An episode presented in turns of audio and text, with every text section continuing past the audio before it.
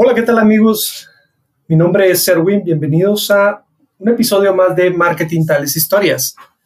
En esta ocasión son las 12 del mediodía. Estoy en Guatemala, es hora central.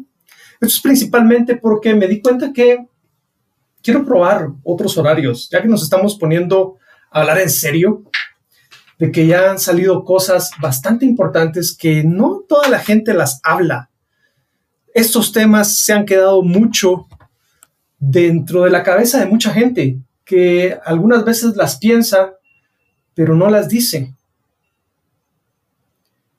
Y a veces a mí también eso me causa problema, porque es después de que ha pasado cierto tiempo que me doy cuenta de lo bien o de lo mal que estoy haciendo las cosas. Y cuando se habla de trabajar con el dinero de otras personas, cuando se trata de poder ayudar a otras personas a que salgan adelante, definitivamente que sí es un compromiso bastante grande. Quiero explicar bien porque me están diciendo de que no me pude explicar bien, que hay algo confuso ahí, que qué está pasando en mi cabeza. Bueno, lo que está pasando es que son temas que no se dicen normalmente. Y hay mucha gente reconocida que hace asesorías, que hace cursos para emprendimientos que no toca estos temas. Pero al final de cuentas, ellos lo están haciendo también bien, porque es tu responsabilidad, es lo que tú quieres hacer, es lo que necesitas y lo que pagas, lo que ellos te van a vender. Pero si eres de las personas que actualmente te metiste a hacer emprendimiento en el año 2019, todo te fue muy bien, pero te vendieron la idea o te vendieron la idea de que necesitabas pasar un año y medio para recuperar tu inversión o un año para recuperar tu inversión y este era el año donde ibas a recuperar tu inversión, ahí sí yo tendría mucho cuidado de qué fue lo que pagué de qué fue lo que me vendieron en ese momento. Porque sí, efectivamente lo que está sucediendo es que hay muchas personas que dicen que enseñan marketing digital, que dicen que enseñan cursos de emprendimiento. Y eso es una metodología. Aquí yo voy un poco más allá de eso. Aquí yo voy a la parte de la vieja escuela de marketing esa escuela de marketing que no únicamente se trataba de hacer los negocios en un mes o en dos meses, sino que se trataba de darle continuidad a una marca y a un proyecto por varios años. Que de acuerdo a lo que yo mismo he dicho acá, pues eso también ha cambiado. Si antes las empresas las creábamos para 10, 15, 20, 25 años, pues con los ciclos de siete años que descubrí en estos últimos siete años, pues qué mejor que planificar para siete años. Pero nuevamente a eso quiero llamar la atención en este episodio. ¿Por qué? Porque es importante, antes de meterte a planificar, antes de hacer tus diseños de productos y tu propuesta de valor, pues deberías de haber revisado un poco cómo estaba la economía. Y si esas personas no te hablaron de eso, pues me imagino que esto lo tomes como una experiencia más. No todos lo hacemos de la misma manera. Y esas son las diferencias que vas a encontrar entre la vieja escuela y la nueva escuela. Es muy importante porque si, por ejemplo, si a ti te ofrecieron un curso donde invertías mil y en los dos meses siguientes vas a recuperar dos mil quetzales, gastando mil mensuales, por supuesto que es negocio. No es ese tipo de emprendimiento al que me estoy refiriendo. Me estoy refiriendo a personas que ayudan a coordinar y asesorar empresas normalmente o generalmente de mi edad, y que son proyectos un poco más robustos, más grandes. No solo estoy hablando de comunicación, de marketing.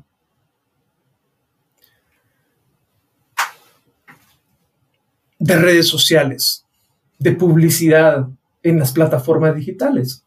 No, no es eso a lo que me estoy refiriendo. Son proyectos que normalmente requieren tu inversión que te ha costado a ti o que fuiste a solicitar financiamiento a alguna institución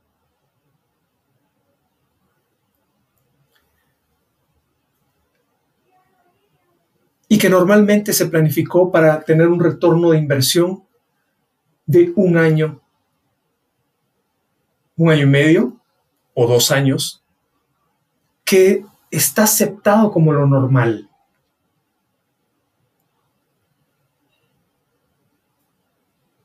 Por supuesto que existen diferentes formas de hacer dinero más rápido, sí, pero no he visto mucha estadística sobre situaciones de empresas o microempresas que de la noche a la mañana empiecen a producir dinero y que se conviertan en una empresa formal. Eso es bien complejo. Más si estás metido dentro de un semestre como fue el semestre del año pasado, que ya los que saben, los analistas perfilaban como un mes duro.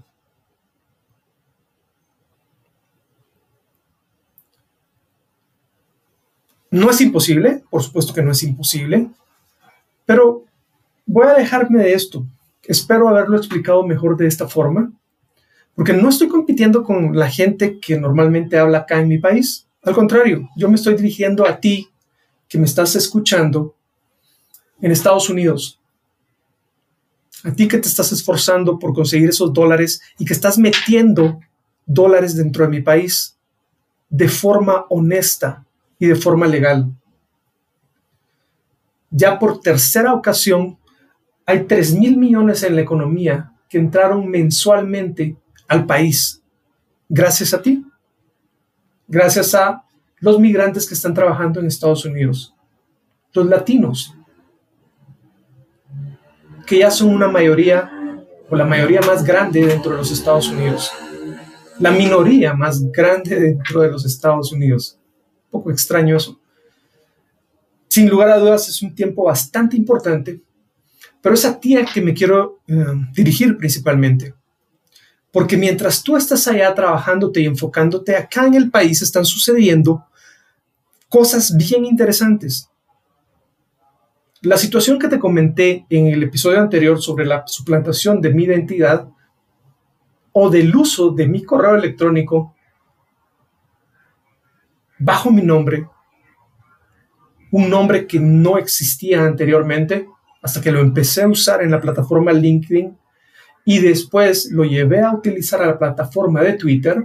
Así fue como empecé yo a aprender sobre el mundo digital, sobre el Internet. Y eso fue en el año 2014.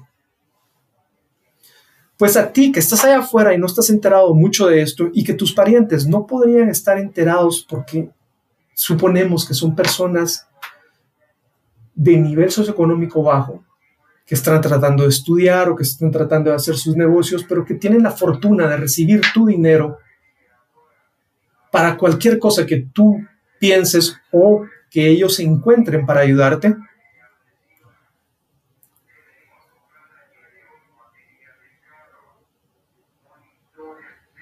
Es que voy a dirigir este episodio. Quiero que le pongas atención a la parte de la seguridad.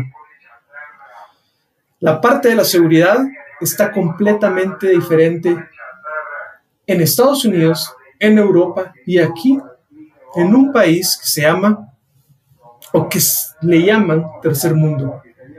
Recuérdate por qué tú te fuiste de acá.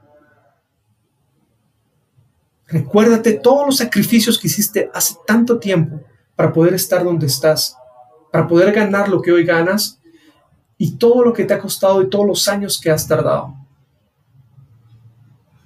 Es ahí donde de verdad tú puedes hacer la diferencia. Aparte, porque el dinero ya lo mandas, pero también tienes que hacerles entender a las personas que tienen acá, tus familiares, que tienes acá, que tengan mucho cuidado, que tengan mucho cuidado con eso, porque muchas veces ya ni se necesita poder entrevistar a alguien. Simplemente sus redes sociales ya lo perfilan de cierta forma. Pues ustedes están allá en Estados Unidos, están eh, cerca de algo que entiendo que es una elección muy importante. En algún momento, en algún episodio anterior, lo platiqué sobre, solo ustedes saben realmente lo que está pasando, porque acá lo que se escucha, hay dos versiones. Una es que ustedes se sienten muy temerosos sobre las deportaciones y que por eso es que han ido incrementando el monto de lo que ustedes mandan directamente acá a mi país. Yo ya expliqué que lo que yo pienso es que significa de que existen más oportunidades. Si la economía está más fuerte, ustedes ganan más y tienen mejores oportunidades de conseguir más dinero. Hay otro grupo de personas, siempre acá en estos países, en Guatemala, donde empiezan a comparar el número de gente que deportaron tanto este gobierno como el gobierno anterior y los problemas que están causando. Y al final de cuentas, resulta que las anteriores administraciones deportaron un número mayor de personas. Eso es algo que solo la gente que esté enterada y que le pone atención a varias fuentes puede darse cuenta. Pero si te quedas con solo una versión, es muy probable que tus familiares estén escuchando solo una versión pero sí están recibiendo los beneficios de tenerte allá en Estados Unidos. Hay mucha información. Aquí se habla de que le quieren poner impuestos a las remesas. Y por supuesto que hay personas que se meten a defender esa parte. Y otras personas que dicen que es la única forma que tenemos para salir adelante en el país. Son cosas bien interesantes que suceden mientras tú trabajas allá. Son de las cosas que normalmente no platicamos con nuestras familias.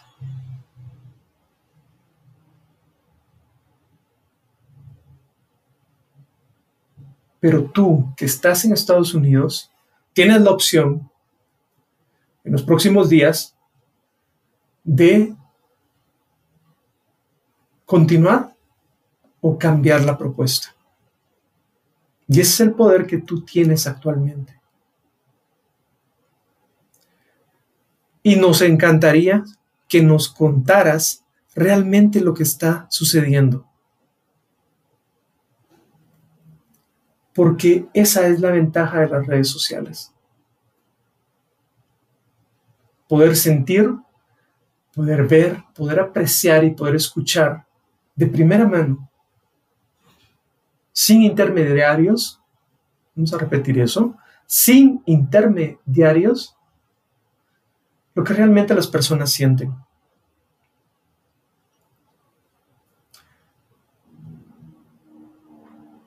Marketing tales historias únicamente se trata de poder contarte las experiencias para que no vuelvan a suceder. Hay algo importante que dije en el anterior episodio. Vamos a ver si lo puedo volver a explicar de mejor manera.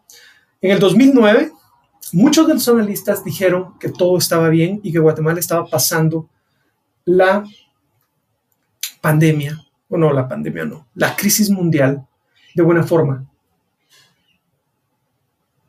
Y mucha gente invirtió. Mucha gente hizo lo propio sin pensar que las empresas ya se estaban adaptando a lo que ellas en realidad sí estaban percibiendo, de sus clientes en Estados Unidos, de sus clientes acá en Guatemala. Y mucha gente perdió también empleos. y se tuvo que adaptar y se tuvieron que invertir para poder salir adelante. Eso estoy hablando que fue el año 2008, 2009.